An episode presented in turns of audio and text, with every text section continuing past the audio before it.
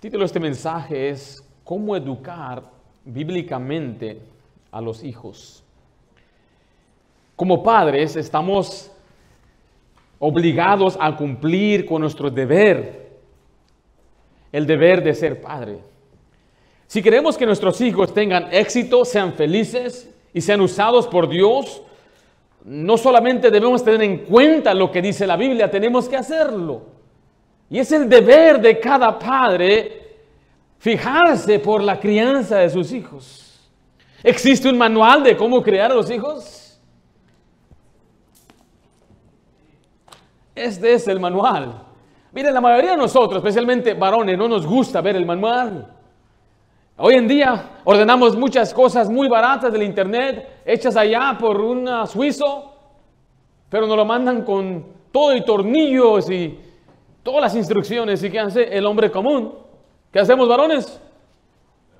Hacemos a un lado el manual y yo puedo hacer esto. No necesito el manual. Y después nos damos cuenta que faltan tornillos, faltan cosas, está mal, no parece como la foto. Mire, le digo una cosa, no puede usted hacer eso con sus hijos.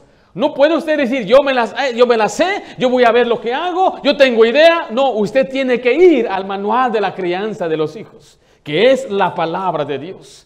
Quiero que vea Génesis, Efesios 6, 4. Y vosotros, padres, no provoquéis a ir a vuestros hijos, sino criadlos, educarlos, entrenarlos en disciplina y amonestación del Señor.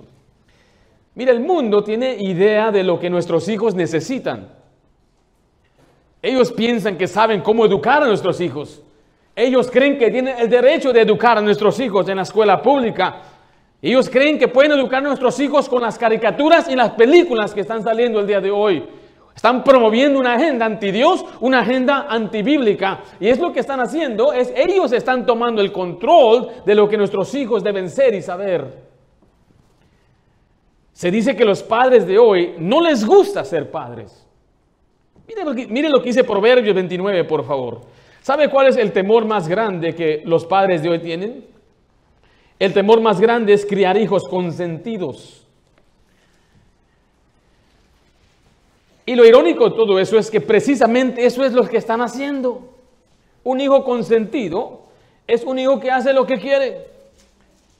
Un hijo que no tiene límites, un hijo que no tiene instrucciones, un hijo que elige Hoy en día los niños son los que escogen qué van a comer. Por eso se le está dando tanta golosina en la mañana. Es dulce lo que están comiendo. Esas azucaritas, esas las del Trix, el conejo, esas las del Lucky Charms, es puro dulce. Pero ¿quién elige? El niño. El niño elige a qué escuela va a estar feliz, a qué iglesia es feliz. Si el niño está feliz, vamos a esa iglesia. Si el niño no está feliz, entonces no vamos a esa iglesia. No es la manera de, de elegir una buena iglesia para sus hijos. Esa es la manera de consentir a sus hijos. En Proverbios 29, 15 dice, la vara y la corrección dan sabiduría, mas el muchacho, ¿qué es la siguiente palabra ahí? Consentido, ¿qué va a hacer? Avergonzará a su madre. Ahí está el detalle, que cuando creemos que lo amamos y le damos lo que él quiere, no. ¿Qué va a hacer el niño cuando crezca? Va a avergonzar a sus padres. Y algunos se dicen, si yo tengo un hijo muy mal criado y no me hace caso, ¿Cómo voy a querer un segundo? Si apenas puedo con este, mira nada más, es un remolino. Ahora se imaginan dos remolinos, la hermana dijo, ay, pero ¿cómo voy a hacer con dos? El problema es que tenemos que aprender a educar bíblicamente a nuestros hijos y usted puede hacerlo. Recuerde, ¿recibió un manual? ¿Recibió un manual en el hospital? ¿El manual dónde está? La, Biblia nos enseña que los niños son un tesoro. Son un tesoro. Pero tenemos nosotros el deber, la obligación de hacer una cosa. ¿Ustedes conocen a este niño? Se llamaba Gabriel Fernández. Fue asesinado el 24 de mayo de 2013 Cuando encontraron al niño, tenía golpes físicos regulares que causaron fracturas de huesos. Este niño fue forzado a comer arena, arena, perdón, ese es de gato, su propio vómito, alimentos ya podridos, fue quemado con cigarrillos, recibió disparos con una pistola de balines en varias áreas de su cuerpo, incluyendo su cara, fue rociado con pimienta, fue obligado a usar ropa de mujer, tuvo que dormir atado, con la boca tapada, le rompieron los dientes con un bate. Sus padres hicieron eso.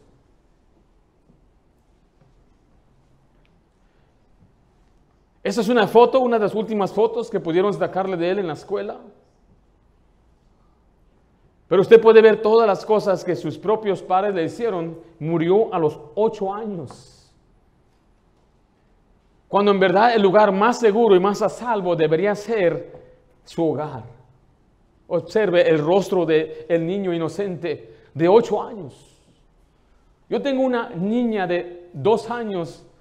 Yo abrazo a esa, yo tengo que proteger a esa niña. Yo doy mi vida por esa niña. Y la cargo y le sustento y le proveo. Mi querido hermano, digo, le quiero decir una cosa. Usted tiene que ponerse firme y cumplir con su deber como padre y usted hermana como madre, hacer las cosas como Dios quiere en este manual. Darle a sus hijos lo que Dios dice que ellos necesitan, no lo que la sociedad dice que necesitan, no lo que la escuela dice que necesita su hijo, lo que Dios dice que sus hijos necesitan. Un padre sabio va a escuchar un mensaje como este y va a hacer lo que Dios dice, porque las palabras hijo, hija, hijos hijas aparece más de 5.186 veces en nuestro libro. Es un libro muy familiar con instrucciones específicas y necesarias para este tiempo. ¿Está criando usted a sus hijos en la amonestación y el temor del Señor? ¿Está cumpliendo con su deber como padre? ¿Está cumpliendo con su deber como madre? En este mensaje examinaremos tres deberes que los padres tienen para con sus hijos. Tres deberes que cada padre tiene para con sus hijos. El primer deber es que debe amarlos incondicionalmente. Debe amarlos incondicionalmente. En Juan 15, 12 dice la Biblia, este es mi mandamiento, Jesús hablando, que os améis unos a otros como yo os he amado. Vaya conmigo a 2 de Timoteo 3.3, por favor. 2 de Timoteo 3.3.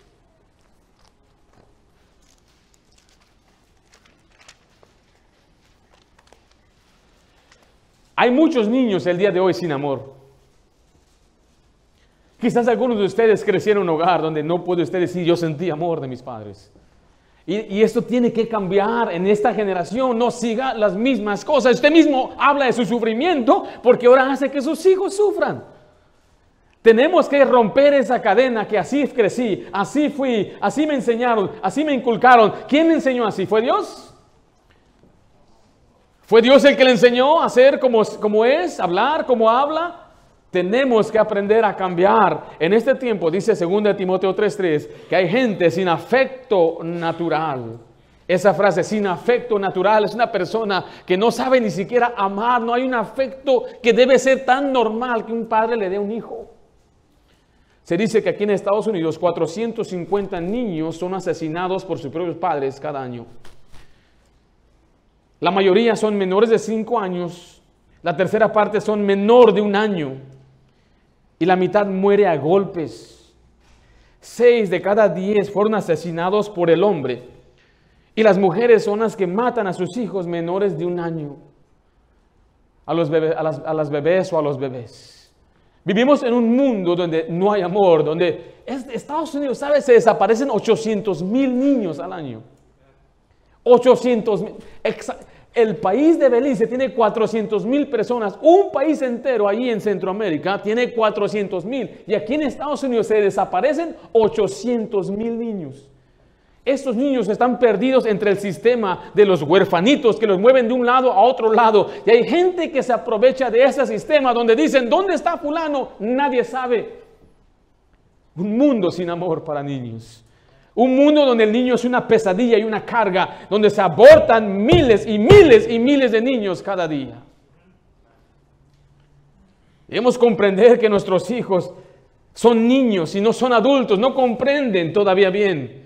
Mira Corintios 13, 11 dice la palabra de Dios que ellos piensan aún como niños, hablan como niños y se les debe entonces comprender como tal. Porque a veces tratamos a los niños como que si ya fueran grandes. Tiene el niño cinco años, tiene siete años, tumbó su leche y andan ahí usted mortificado porque se le cayó el vaso de leche. Va, es torpe el niño. No puede ni medir sus pasos todavía, todavía ni se equilibra bien. Y luego cuando llega a 14 años todavía anda ahí tambaleando, se le cambia la voz y empieza, oh, muchacho está pasando por unos cambios en su cuerpo, en su vida, en su mente. Tenemos que comprenderlos. 1 Corintios 13, 11, estamos ahí. Cuando yo era niño, ¿qué dice ahí? Hablaba como niño, mire, pensaba como niño. ¿Y qué más? Y juzgaba como niño. Los bebés se comunican llorando. Si su, si su bebé está llorando es que le está diciendo algo. Porque la mayoría de los que le estoy mostrando golpearon a sus hijos porque no dejaban de llorar. Una vez una de nuestras hijas estaba llore y llore y no sabíamos qué tenía. Y estaba llore y llore, pero lloraba fuerte. Le arrimaban la comida, nada, no quería nada de eso. Cuando la subíamos, estaba en su portabebé, la subimos la portabebé y la, y, la, y la puse en la mesa lloró más, como que el golpe le dolió y me di cuenta que en su espaldita había algo. Pero ¿sabe qué? Me estaba, nos estábamos frustrando. ¿Qué tiene? Cuando llora el niño, es la forma en que sabe,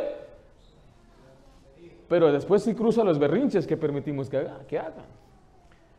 Hay también sus límites, porque el niño también sabe, los niños son inteligentes.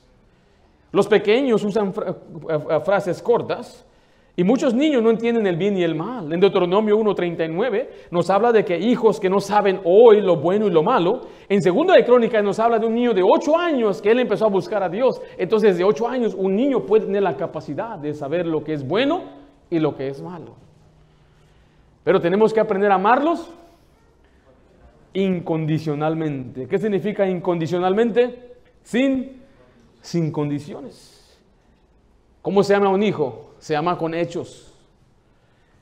El verdadero amor no es algo que se dice ni se siente, es algo que se muestra con hechos. Vaya a de Juan 3, 18 y veamos el mandato que Dios nos da.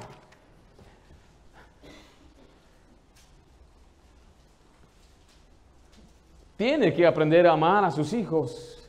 La Biblia enseña que las mujeres más grandes, mayores, tienen que enseñar a las jóvenes a amar a sus hijos. La realidad es que no es algo en nuestra naturaleza. Y es por eso que muchos padres batallan en ser padres, porque todavía quieren vivir para ellos mismos. Todavía quieren andar arriba y abajo, para arriba, para, divirtiéndose, sin pensar, ya cambió mi vida. Ahora tengo un deber hacia esta criatura. Ya no puedo andar jugando fútbol con mis amigos los solteros. Ellos ya pasaron a otro, otro nivel. Y ahí es donde usted malentiende que sus amigos se burlan de usted y van a decir, mira, le tiene miedo a su esposa. No, sea sabio, ya cambió su vida, ya no puede hacer lo que antes hacía. Ya no puede andar disfrutando, comprándose el carro del año que usted antes quería. ¿Se acuerda de ese carro deportivo que tenía hasta de seis velocidades y cambiaba llanta y todo? Ahora tiene que comprar un minivan. Ya no puede tener un quemacocos Ahora tiene que poner ahí otras cosas ahí para que los niños se distraigan mientras está manejando. Yo no sé qué pasa allá atrás en mi carro. Pero siempre que voy parece que allí es el lugar donde echan la basura a todos los vecinos. Pero es comprensible que son los niños y que hacen los niños, manchan todo. Tiran todo, les da a usted unas sabritas y ya se la acabó. Pero no se dio cuenta que la mitad de las sabritas están en el piso. Pero tenemos que amarlos con nuestros hechos. Primera de Juan 3, 18 dice, hijitos míos, no amemos de palabra ni de lengua, sino de qué dice ahí? De hecho y en verdad. Tenemos que amar a nuestros hijos con nuestros hechos.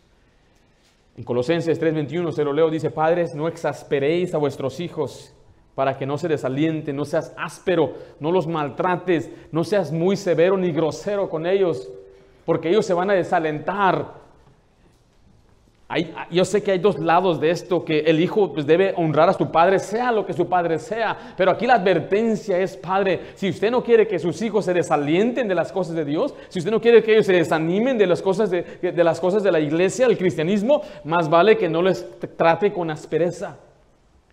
Es una advertencia que Dios está dando. Pero aunque estoy hablando de los hechos, mire, también es importante que usted ame a sus hijos con sus labios.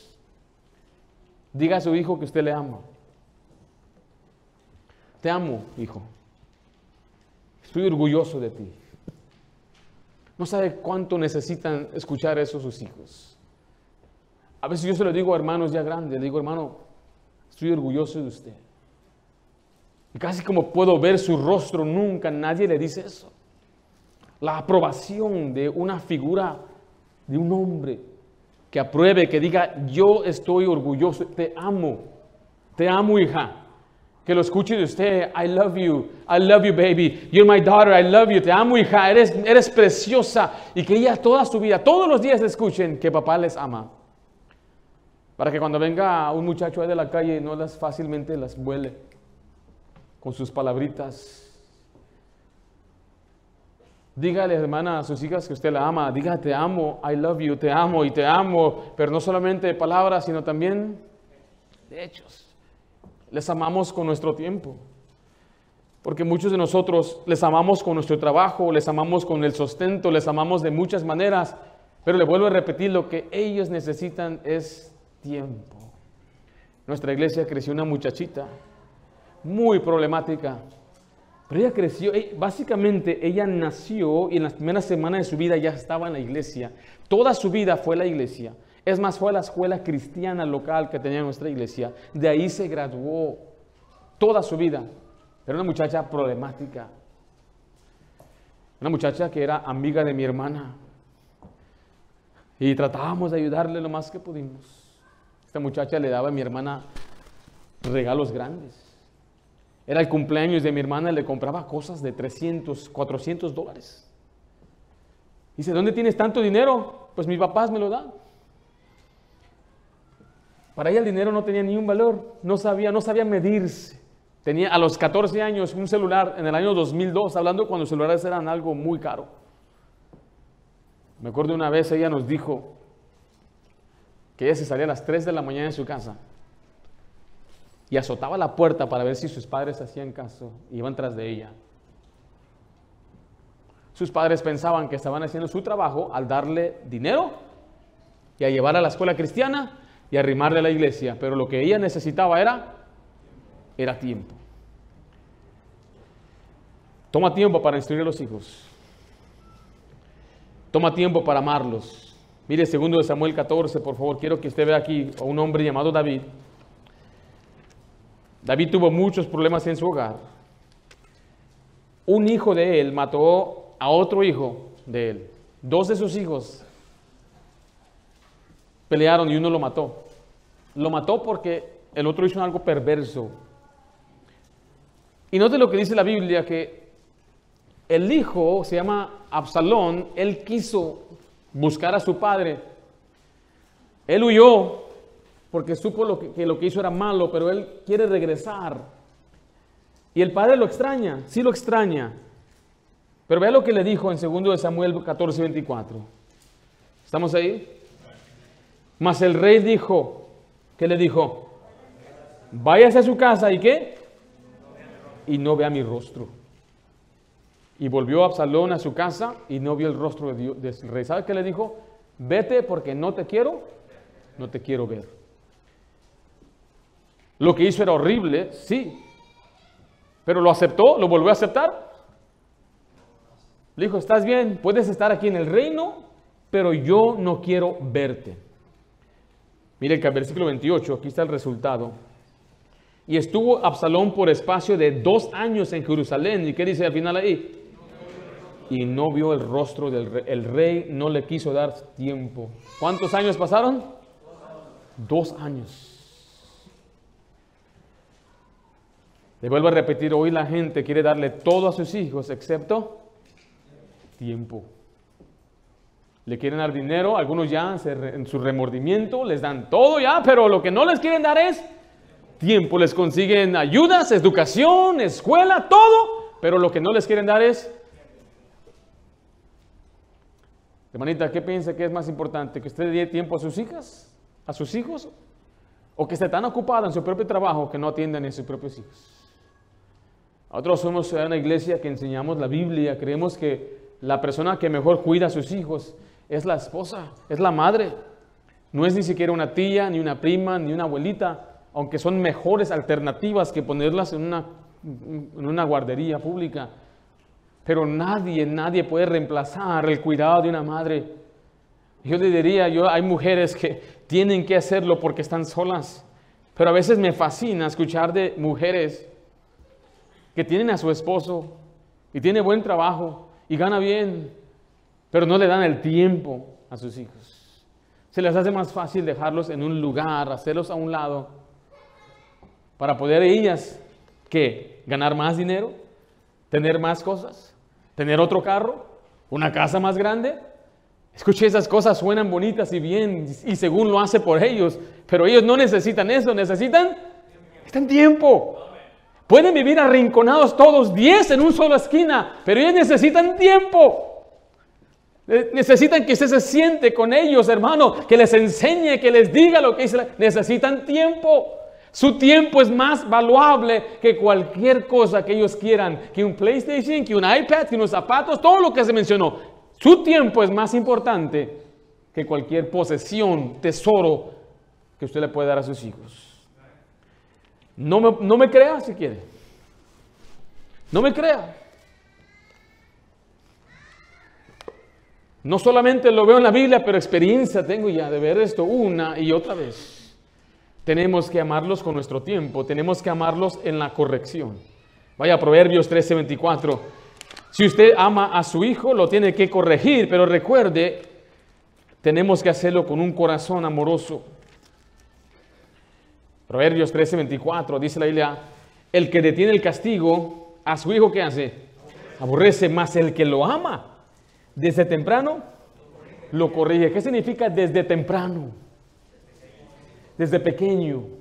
Desde que es una, un infante empieza a corregir. Por corregir, eh, estamos hablando de, de, poder enderezar al niño al instruirle y enseñarle. Pero en este punto le estoy mostrando que se debe hacer por amor. Tenemos que corregirles en amor. En Proverbios 3:12, vaya conmigo allá, por favor. O sea que el amar a nuestros hijos es no, no dejar que el niño haga lo que quiera, dejar que el niño elija por sí mismo, hacer lo que quiera, darle lo que pide. Eso no significa amar a su hijo. Porque muchos piensan, yo amo a mi hijo, dejo que él haga todo. No, no, eso no es amar a su hijo. Amar al hijo no es tolerar el pecado, no es aceptar un mal estilo de vida, no significa cubrir ni ignorar el mal o el pecado que está haciendo el hijo. Porque muchos dicen, yo amo a mi hijo, pero nunca lo enfrentan con su pecado. Toleran el pecado, toleran que el muchacho ande en vicios y esté viviendo en su casa y meta a cualquier muchacha a su habitación y permite que viva su vida como que si no fuera un creyente. Eso no es amar a su hijo. Amar a su hijo es corregirle, es enfrentarle y dejarle saber, aquí no toleramos eso. Te amo y es porque te amo que estoy haciendo esto. Amar a nuestros hijos es enfrentarle porque le amamos y le estamos corrigiendo porque queremos lo mejor para él. Proverbios 3.12, estamos ahí. Porque Jehová al que ama, ¿qué hace? Castiga. Como al padre al hijo, quien quiere. Proverbios 27.6, quiero que leamos estos pasajes porque usted tiene que decirle a su hijo, enfrentar a su hijo. Y algunos piensan, pastor, se me va a ir de mis manos, de mi autoridad. Créame que si el muchacho se va de sus manos, porque usted hace lo que Dios está diciendo, usted debe dormir tranquilamente. Pero yo estoy más seguro que si usted se para firme, usted ama a sus hijos y lo hace por amor, le explica, es que yo te amo, te amo hijo, pero no puedo permitir que tú hagas esto aquí. Yo no puedo permitir que le des un mal ejemplo a tus hermanos pequeños. No puedo permitir que tú le hables a tu madre de esa manera. Tú no puedes estar entre nosotros, no lo permito. No es porque no te amo, es porque te amo. Dice Proverbio 27, 6. Fieles son que las heridas de quién? Del que ama. O sea, si uno ama, ¿qué va a hacer? Va a herir. ¿Cómo hiere? Al enfrentar. Pero dice, pero importuno los besos del que aborrece. Aborrecer a tu hijo es no castigarlo, no enfrentarle, no decirle nada. Es como que no lo quieres. Pero si lo quiero, dice, no, según la Biblia, es como que no lo quieres. Porque él va a crecer desenfrenado, sin reglas, sin nada. Y por tú querer tener una buena actitud, una buena relación con él, dejas que haga lo que quiera. Dice la Biblia, eso no es lo que un hijo, lo que un padre debe hacer con su hijo. Tenemos que amarlos, herirlos por amor, establecer límites para nuestros hijos. ¿Qué necesitan nuestros hijos? Nuestros hijos necesitan que los amemos incondicionalmente. El primer deber que vimos es amarlos incondicionalmente. El segundo deber es establecer la autoridad. Nuestra segunda, nuestro segundo deber es establecer autoridad en la vida de nuestros hijos. Por autoridad significa persona que tiene el cargo de mandar. El niño debe saber quién manda. ¿Quién manda en el hogar? ¿El niño o el padre? ¿Se acuerda cuando usted iba a la escuela? ¿Quién mandaba en la escuela? Los que fueron, pues. Algunos dicen, yo iba a la escuela, pero no entraba. Cuando yo era un niño aquí en Estados Unidos, yo fui aquí en Orange, la ciudad de Orange fue la primera escuela donde yo fui. Los maestros tenían autoridad, te regañaban, te ponían en la esquina. Mi hermano fue a la escuela en México y a él lo, le pegaron en sus manos cuando no estaba haciendo la tarea. Pon tus manos. Dice que le dieron unos, chicotazos aquí en las manos. Mis papás cuentan que el maestro una vez agarró su cabeza de mi mamá y la azotó en, el, en la mesa porque no, estaba, no se le quedaban las tablas. Y cuando ella fue y le dijo a su mamá, su mamá le dio otra, también otra en la mesa.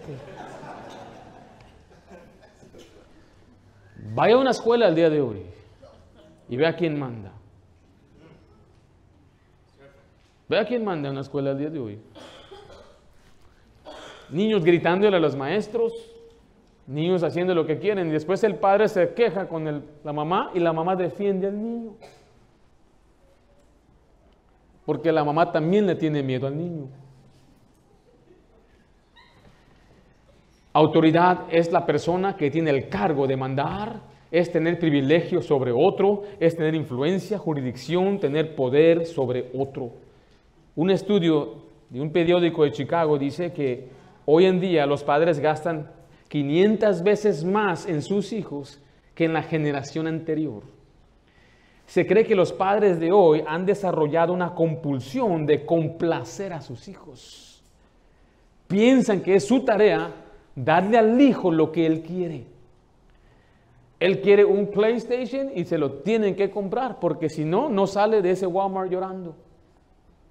Se tira al piso y, no solamente quiere el Play, quiere el Play que tiene un terabyte de espacio, quiere tres juegos y cuatro controles y también quiere unos audífonos para jugar con su amigo en línea.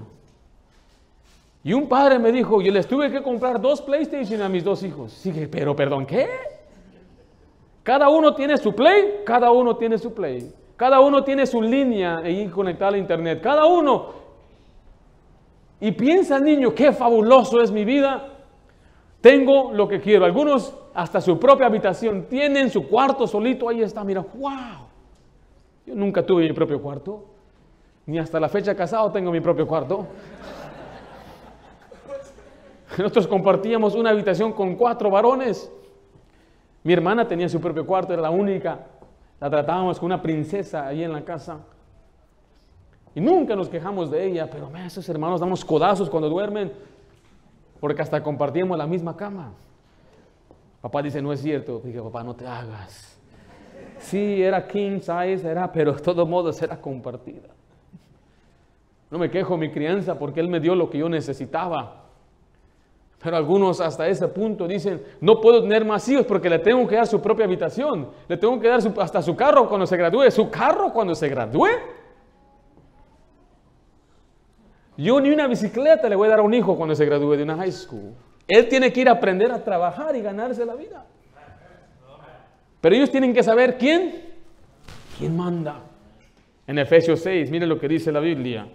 Los hijos más contentos vienen de hogares con autoridad en donde los padres no le tienen miedo, sino que les aman y los hijos tienen respeto a sus padres. Efesios 6.1 dice, hijos, obedeced en el Señor. ¿A quién? You listening? This is for you, young man. You need to obey your parents. This is what the Bible tells you to do.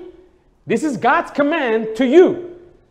Not to bother him about a PlayStation, is to you to obey him and shut your mouth. Eso es lo que Dios quiere que un hijo haga, obedecer. Dice 2, honra a tu padre y a tu madre, que es el primer mandamiento con promesa para que te vaya bien y seas de larga vida sobre la tierra. Obedecer es cumplir los deseos de otra persona, de la autoridad. Y tú tienes que aprender a temer, tener respeto a tus padres. Cuando tu papá te habla, tienes que mirarlo con respeto. Cuando tu mamá te habla, tienes que responderle con admiración. I don't know who you think you are when you talk to your mom like she's just another lady there. It's not another lady, that's your mama. That's your mother. Yo no comprendo qué es lo que cabe por tu cabeza, hijo, pero el problema va a ser que Dios te va, te va a desmenuzar completamente por deshonrar a tus padres. Lo irónico de todo esto es que hay personas allá en el mundo, unos vagos, drogadictos y pandilleros que le tienen más respeto a su mamá que muchos creyentes que están en la iglesia al día de hoy. Es triste. Pero para eso, mi querido padre, usted tiene la obligación de establecer la autoridad. Ellos deben saber quién manda. Usted tiene que decirles quién manda. ¿Con qué autoridad le va a decir usted con quién manda? ¿Perdón?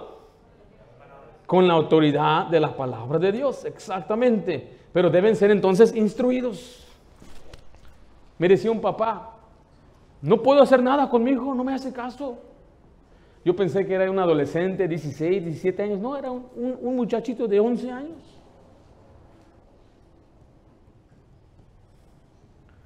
Padre, no permita que su hijo le rezongue. Que usted le diga, ve, tira la basura. ¿Y por qué yo?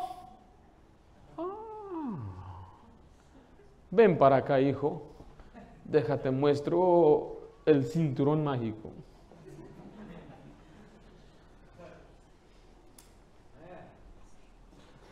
Apaga la luz para dormirte.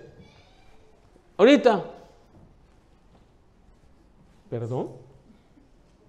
El problema es que si ya están grandes, ya es muy duro. Es como tratar de enderezar un árbol. Ya está bien formadito. Lo puede hacer pero va a ser muy trabajoso, va a durar mucho. Si usted se da cuenta, por ejemplo, mis pies están así, naturalmente así. Me decía mi doctor, el médico, oye, eres como un pingüino, me dijo. Y le dije, ¿tiene solución? Claro que sí. ¿Cuál es la solución? Dije, pues una cirugía. Tengo que quebrarte los huesos y reestructurarte todo por completo y pues nada más va a durar seis meses en tu recuperación. Dije, así estoy bien. Sigo siendo pingüino. Si su hijo más grande va a ser más trabajoso. Pero eso dice desde temprano. Desde que son chiquitos, porque mira, le voy a decir, todas mis hijas, todas, absolutamente todas, me han abofeteado. Todas. Ahí están chiquitas de un año y unos meses y se les da y piensan que ¡ta! Sí, todas. Y usted también no se haga, todas sus hijas también. Algunos todavía lo hacen, ya tienen sus 10 años. Pero desde esa edad, desde ese momento se les dice, no, eso no se hace. Nada más en decirles, no, no hay no lo estoy pegando, no lo estoy, nada más les estoy mostrando, ellos pueden ver nuestro rostro. Y pueden ver el enojo y decir, no. Y ya después se hacen las víctimas. Así son los niños. Pero se les tiene que educar desde, desde temprano. No. Eso no se hace. La palabra que ellos necesitan oír más es esta. No. Yo no quiero ser negativo. Bueno, todos los mandamientos son negativos. No matarás. No hurtarás. No dirás falso. Entonces pregúntale a Dios cómo Él corrige a sus hijos dando mandamientos negativos. No. Ya, de que no tratar de seguir a esos médicos, doctores mundanos que ni conocen de Dios diciendo, no, comprende al niño, deja lo que sea y haga lo que él quiera. No, no. Hay que seguir lo que dice la Biblia. Se le tiene que enseñar al niño, tú tienes que obedecerme. En Proverbios 22.6 se instruye al niño en su camino, se le tiene que instruir, se le tiene que enseñar en su conducta. Los niños son muy inteligentes. Su manera de hablar, enséñeles a decir gracias, a decir perdón, a decir por favor. Siempre que el niño pida algo, dígale cómo se dice. Se dice por favor. Y siempre que usted le dé algo, espere que le diga gracias. Y si molesta a su hermano o a su hermana, tiene que decirle perdón o discúlpame. Y se le tiene que permitir que desarrolle su vocabulario. El vocabulario, receptivo son las palabras que entiende. Y el vocabulario, expresivo son las palabras que él sabe decir. Mire, el niño a un año y medio entiende hasta 20 palabras. ¿Y cuál, cuál es la primera palabra que aprende? No. A los dos años tendrá entre 200 a 300 palabras en su vocabulario. Cuando llega a tres años ya entiende 900 palabras. Cuando llega a cuatro años entiende hasta 1500 palabras. A los cinco son 2200 palabras. A los seis son 2600 palabras. Ya cuando empieza a madurar y crecer, empieza obviamente su vocabulario a crecer y a crecer, pero enseña a su hijo a hablar. Cuando le pida el agua, no permita que haga puros ruidos y ande ahí haciendo berrinches y apuntando. ¿Qué quieres? ¡Ah! ¿Qué quieres? Háblame. A veces nos ha tocado ver a otros niños que están entre nosotros y así quieren hablarnos. ¿Qué quieres? Dice, agua, por favor. Ah, entonces sabe hablar.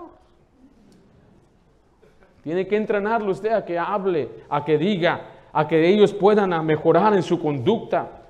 Tiene que instruirles en la palabra de Dios, dejarles saber una vez más que a papá no se le habla así, a mamá no se le dice así. Tienes que obedecer a Dios, se le tiene que enseñar la palabra de Dios, se le tiene que enseñar sobre la salvación. Dice, y desde la niñez ha sabido las sagradas escrituras. Los niños necesitan la iglesia. Su niño necesita una iglesia local y una iglesia, escucha, aquí le voy a decir aquí a algunos padres, no una iglesia donde van a entretener a sus hijos, donde tienen juegos para sus hijos, donde tengan resbaladillas para sus hijos, donde tengan videojuegos para sus hijos. Aunque un día quisiéramos tener un, un lugar de juego para nuestros hijos, lo que necesitan más que nada es un hombre de Dios que le enseñe a usted cómo ser un cristiano. Pero mis hijos se aburren. Ya, ahí tengo una, mira, dormidita ya. Viene a la iglesia a acostarse. Pero tengo ya a una de 12 años que esta nota se está tomando del mensaje. Pero es lo mismo, es el mismo progreso que he ido con todas mis niñas. Yo crecí en una iglesia donde estábamos aquí sentados. Nuestro pastor aquí nos tenía, era bien aburrido, pero hasta los 11, 12 años me empezó a interesar la predicación, la enseñanza. Por eso nuestras iglesias no pierden adolescentes cuando cumplen 18 años, porque ya no pasan de la iglesia de niños a la iglesia de los adultos, sino que siempre estuvieron aquí. Y eso es lo que usted quiero que nos cada padre reconozca. Que usted debe escoger la iglesia por el beneficio que usted está recibiendo al ser mejor padre, no lo que el hijo diga. Porque el hijo, ¿dónde quiere estar? ¿Quiere estar en el parque? ¿Quiere estar aplastado enfrente mirando Peppa Pig? Es lo que quiere estar haciendo. Aquí no hay Peppa Pig. Y le estoy diciendo esto porque esto lo dice la Biblia y así lo he visto muchas veces. Necesitan una iglesia local. Y si tenemos algo para niños, tenemos clase de escuela dominical. Me gustaría que todos los padres trajeran a sus hijos a la escuela dominical, que aprendieran y crecieran. Tenemos servicio de jóvenes para que vengan también y aprendan eh, eh, en un compañerismo juvenil. Eh, tenemos mucho para los niños, actividades familiares para que crezcamos juntos. Deben ser instruidos, pero deben ser corregidos. Y aquí está lo bueno. Vaya a Proverbios 23, 13. Corregir significa quitar o rectificar los errores por medio del castigo. Después de que se le instruye y no hace lo que está diciendo, lo que, lo que se le pidió que haga, ¿qué se debe hacer? ¿Se debe qué? No tenga miedo, sé que estamos en Estados Unidos, sé que estamos aquí en California, que si nosotros hablamos de la vara, según la Biblia, o la corrección o el castigo corporal, nos van a amenazar y nos pueden decir hasta a los hijos les vamos a quitar. Pero nosotros no estamos diciendo que debemos abusar a nuestros hijos, ni maltratarlos, ni lacerar a nuestros hijos, ni infligir ni un dolor una, una, una lección en nuestros hijos. No, nada de eso. Hay una manera bíblica. Proverbios 23, 13 dice la Biblia, no rehuses corregir al muchacho, porque si lo castigas con vara, ¿qué dice ahí? No morirá, o sea, no lo vamos a matar. Le digo esto a usted, padres, tiene hijos y usted eh, se va a castigar a su hijo, pregúntese por qué lo va a castigar. ¿Qué hizo su hijo? Va a decir, pues me hizo enojar. Ya se equivocó ahí. No vamos a castigar a nuestros hijos porque estamos enojados. Y piensa uno que para que se me quite mi ira, oh, aquí me desquito con este niño. No, ahí se equivoca ya. El castigo no es para que yo me sienta mejor, es para el bien el beneficio de él. Para que él mejore y cambie. Porque a su vida, ¡ah! ¡Ven para acá! Y ahí jalando al triste niño, el chiquillo ahí corriendo y, y ahí lo pone y le empieza a soltar y a soltar y no se puede ni detener. Eso no es correcto. Papá me contaba que con riatas lo agarraban a él. Y mojada decía, digo, ¿a poco duele más mojada? Si queremos corregir y lo vamos a castigar con vara, no lo queremos matar. Va a gritar algunos como que lo están matando. Si comparamos mis hermanos, eh, yo tenía un hermano que en cuanto veía la vara empezaba a llorar, perdóname, voy a cambiar. Y otro decía, denle, denle. Se ponía bien duro y no lloraba ni nada. El Departamento de Justicia aquí en Estados Unidos dijo, para disminuir o eliminar la delincuencia, lo que se necesita son padres fuertes con un fundamento moral que castiguen a sus hijos. Eso es lo que dijo el gobierno americano. Si usted ve toda la delincuencia aquí en California, sabe que uno puede robar algo hasta 900 dólares y no le van a acusar, no va a ir a la cárcel. No lo haga. Pero me pregunto, entran ahí a un 7-Eleven, a una tienda de zapatos, a un Apple Store, y ahí van entrando un montón de jóvenes delincuentes, escuche, sin dirección, sin disciplina, sin corrección, sin padres que les estén guiando. Yo se lo aseguro.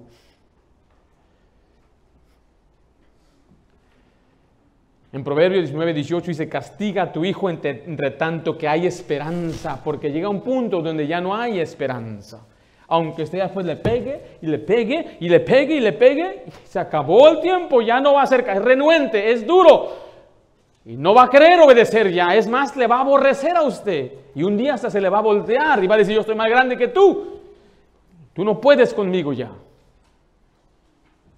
En Proverbios 20, 30 dice, los azotes que hieren son medicina para el malo. Y el castigo, ¿nota? purifica el corazón. Necesitan ser castigados porque esto les va a hacer buenos. Aunque no lo comprenda usted ni yo, yo creo en la Biblia, necesita purificar su corazón. Dice que es, dice ahí medicina. ¿Sí? ¿Qué es? ¿Qué es la medicina? ¿Tiene medicina en su casa, hermana? ¿Sí tiene? Si un día a Santiago le da una ¿Calentura tiene algo? Tenga su medicina, mi Santiago. ¿Qué, le daría para una calentura?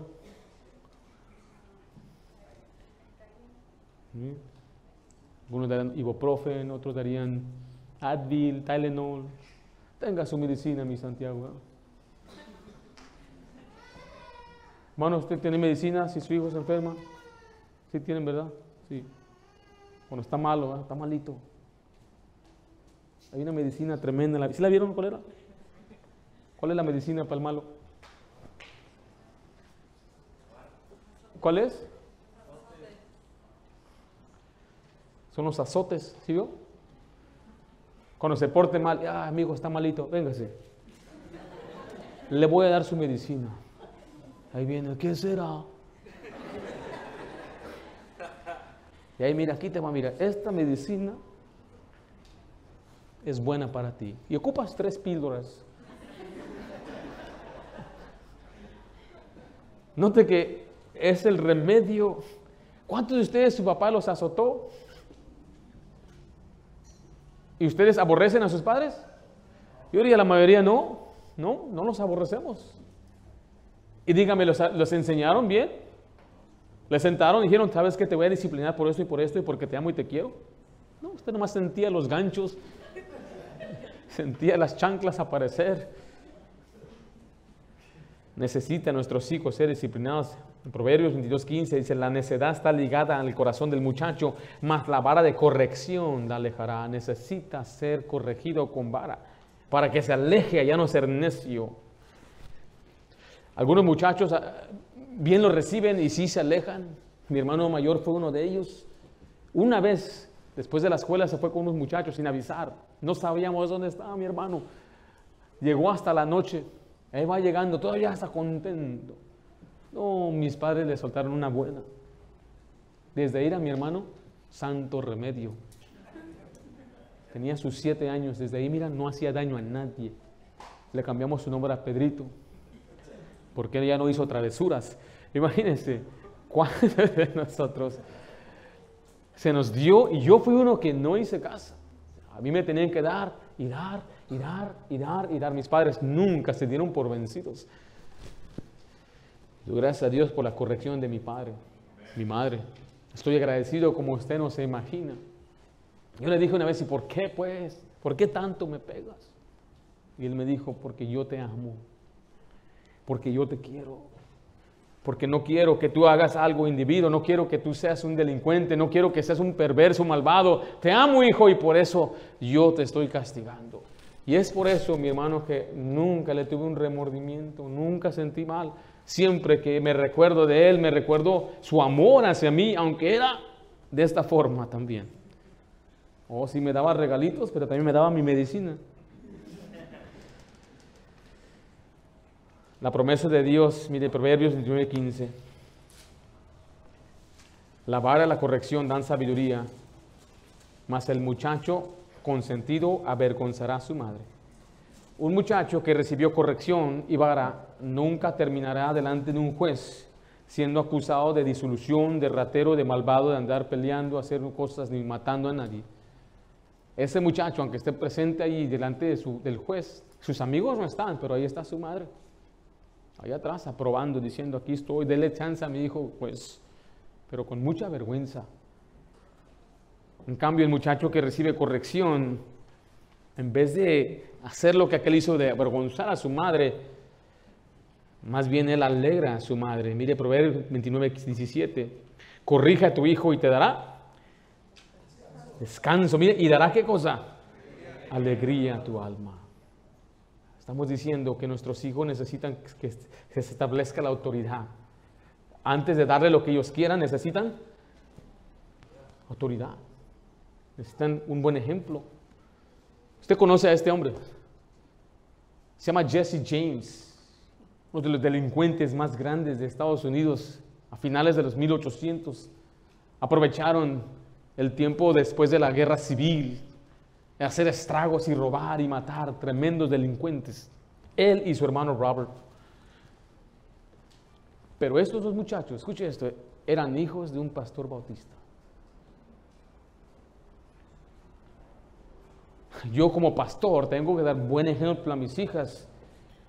No crea que yo tengo aquí abajo unas alas escondidas debajo de mi saco. Soy hombre común y corriente yo tengo que cuidar lo que digo, tengo que cuidar dónde ando, tengo que cuidar mi testimonio, darles un ejemplo a mis hijas. Porque lo que empezó a llevar a esos muchachos hacia la delincuencia fue que un día encontraron un perro y este perro tenía un dueño. Y lo que ellos hicieron es que pintaron al perro otro color y lo vendieron. Y la idea fue de su padre, píntenlo y véndanlo. Imagínense, siendo un pastor el mismo, diciéndole está bien que robaron el perro, hacer maquinación de hacerlo mirar diferente, después venderlo. Y luego se pregunta, ¿de dónde vienen los niños malos? ¿De dónde vienen los malvados? ¿De dónde vienen los rateros? Muchas veces de hijos cristianos que no les dan un buen ejemplo. Es nuestro deber como padres, mi querido hermano, amarlos incondicionalmente, establecer la autoridad y prepararlos para la vida. Tienen que aprender a prepararse, porque mire, la Biblia dice, era niño, pero dejé las cosas de niño. Tienen que aprender disciplinas espirituales y deben aprender a ser responsables. Aprender disciplinas espirituales significa que usted enseñarles a leer la Biblia, a vivir para Dios, memorizar versículos, asistir a la iglesia, a ser instruidos en justicia, pero también tienen que aprender a ser responsables. Porque un día van a ser hombres y mujeres y tienen que aprender a trabajar, tienen que aprender a, manejar sus finanzas, tienen que prepararse para la vida. Y es nuestro deber prepararlos para la vida. Dejarles saber, mire, cuando usted hace lo primero, usted les ama, le da el amor incondicional, después le establece la, autoridad, les instruye en los caminos de Dios, les, les enseña disciplinas, después le dice, ahora hijo, te toca ir al mundo a ser hombre. Pero ya no tiene tanta preocupación porque ya tiene un fundamento sólido. Tenemos que soltar a nuestros hijos un día, especialmente si es varón, y advertirle, tienes que ir, hijo, y esto va a pasar, y esto que va a pasar. Pero se le tiene que preparar. ¿Sabe su hija hacer un arrocito? No sabe cuántas mujeres se casan y no saben ni hacer un arroz. No saben ni siquiera cómo lavar los platos. Yo fui a la casa de una pareja recién casada, llevaban media, un, medio, uh, un mes casados y estaban usando platos de plástico para todo. En eso me sirvieron la comida. Dije, ¿y estos platos es que no queremos lavar? no saben planchar, bien arrugados. Hoy en día, nadie les ha enseñado cómo vestirse bien, salir de la casa y que se vean bien. No, ahí van saliendo con sus pijamas de Bob Bob SquarePants. Van saliendo con sus pantumblas, ahí entran al banco, pantumblas que dice ahí un elmo grande. Ahí está parado el, niño adulto. 30 años y no tiene responsabilidades. Todavía le dice, mamá, tráeme la comida acá. Y ahí va la madre traer la comida, le está haciendo un mal a su hijo.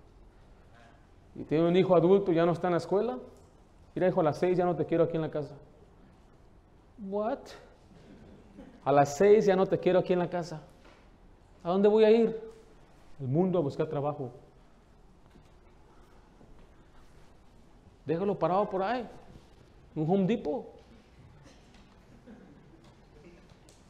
Yo, no sé de usted, pero yo en cuanto salí de high school, un jueves, el lunes ya estaba trabajando yo. Eso fue lo que se me enseñó a mí. Déjame dar unos tres años de vacaciones. What?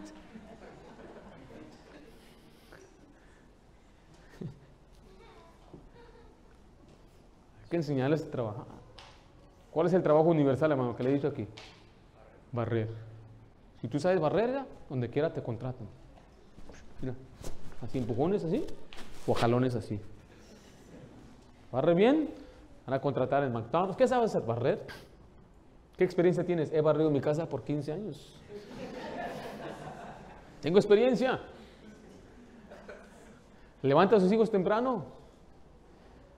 Y eh, para la escuela se levantan temprano, pero para la iglesia bien tarde. Enseña a los hijos a levantarse temprano y que se duerman a cierto tiempo. Tenga un horario estable para que tengan estructura. Y era un ejemplo, padre, de trabajo usted. Póngalo a trabajar. ¿Qué va a hacer mi hijo? Lléveselo si usted puede. Si no puede llevárselo, póngalo a trabajar en su casa. ¿Qué voy a hacer? ¿Qué hizo mi papá conmigo? ¿Se acuerdan? Escarba este hoyo.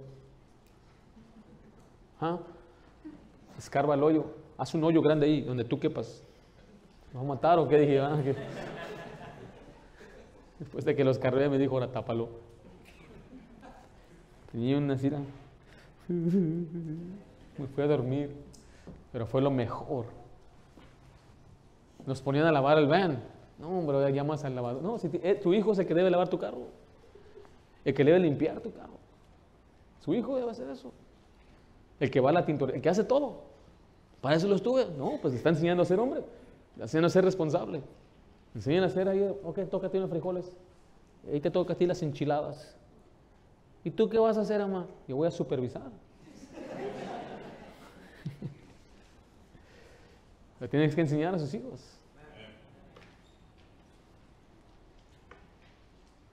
¿Sabe que algunos niños la hacen, para la escuela, otros no? No se haga.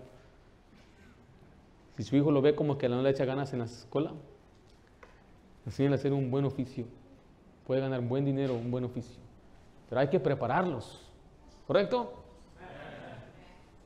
Que nuestros hijos, escuche, no dependan del sistema del gobierno, que no sean una carga. Hay ayudas, hay servicios para aquellos que lo necesiten en tiempos difíciles, pero que nuestros hijos no crezcan dependiendo de esas cosas, sino que ellos sean responsables.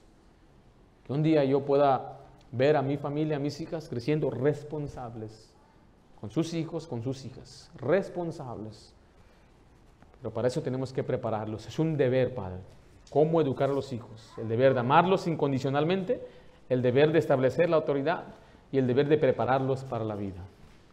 Padre Santo, gracias damos por esos principios. Señor, yo ruego en especial por aquellos padres que tienen hijos pequeños, que se den cuenta que hoy es el momento de aplicar lo que se les está enseñando. Suplico, Padre, por aquellos que todavía no se han casado y un día tendrán hijos, que ellos puedan desde este momento ah, determinar y tener convicciones de cómo van a crear a sus hijos. Ruego por aquellos, Padre, que los hijos son grandes. Quizás la, la batalla será un poquito más fuerte, pero no imposible. Que ellos puedan confiar en ti, que podamos nosotros juntos hacer algo especial para ti. Te ruego, Dios, que tú obres a través de cada uno de nosotros y las familias sean edificadas con tu palabra. Esto te lo pido en nombre de Jesús. Amén.